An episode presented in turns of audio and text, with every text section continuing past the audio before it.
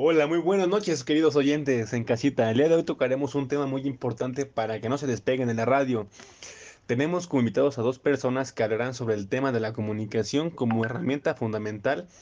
Y nuestros queridos invitados son Versailles Espinosa y Omar Ríos. Muy buenas noches, Versailles. ¿Cómo estás? Háblanos sobre el tema. Hola Lázaro, muy buenas noches. Pues yo me encuentro muy feliz de estar aquí y poder hablarte del tema de la comunicación oral.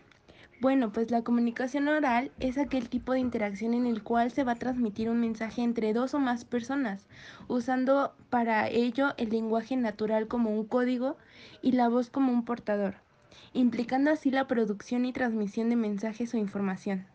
Muy bien, muy bien. Según yo tengo entendido que es un tema muy importante y por lo que he leído y sé es, son que la- las cualidades de voz, ¿no? Igual creo que se definía por articulación. Eran los modos en que la voz se modifica a través de los movimientos de los órganos del aparato fonador para conseguir sonidos determinados y así formar las palabras. ¿O tú qué opinas, Omar? Muy buenas noches. ¿Qué tal, Lázaro? Buenas noches. Eh, estás en todo lo correcto. También está el tono o entonación, que es la modulación en el ritmo de producción de la voz, que permite atribuirle a los sonidos un cariz específico, como la emoción el acento.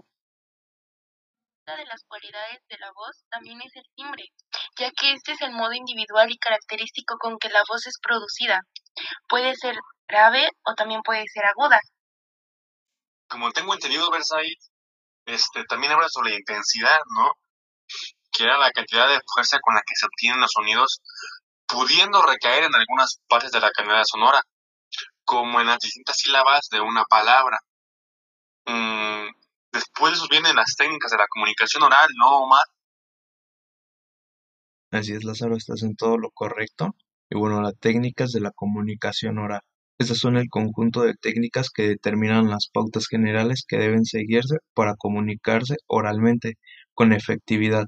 Saber expresarse oralmente ha sido desde la antigüedad una de las actividades centrales de la vida en la sociedad. Y bueno, Versailles, ¿qué opinas sobre la comunicación y la importancia en enfermería?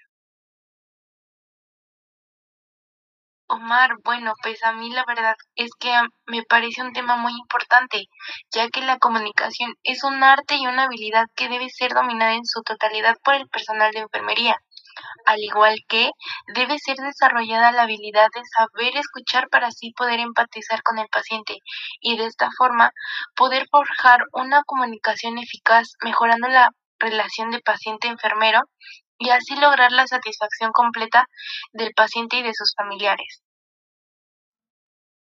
Entonces, Radio Escuchas, ¿cómo ven este tema importantísimo, no? Y bueno, quiero darle las gracias a Omar y a que estuvieron en el estudio hoy con nosotros y que nos hablaron sobre este tema. Bueno, muy buenas noches, seguimos.